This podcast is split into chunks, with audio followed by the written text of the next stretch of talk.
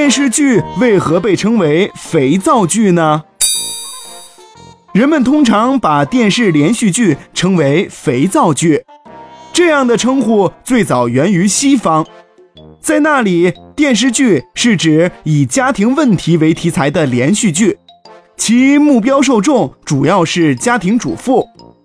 可能有人会想，是不是因为电视剧是家庭主妇看的，所以它名字中就用了与家庭主妇关系密切的肥皂呢？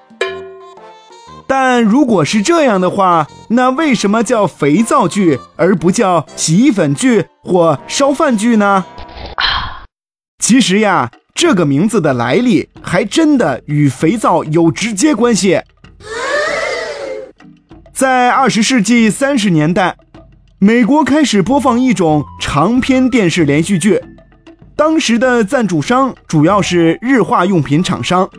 所以电视剧中主要插播的就是肥皂广告，肥皂剧之名便由此而来啦。哦。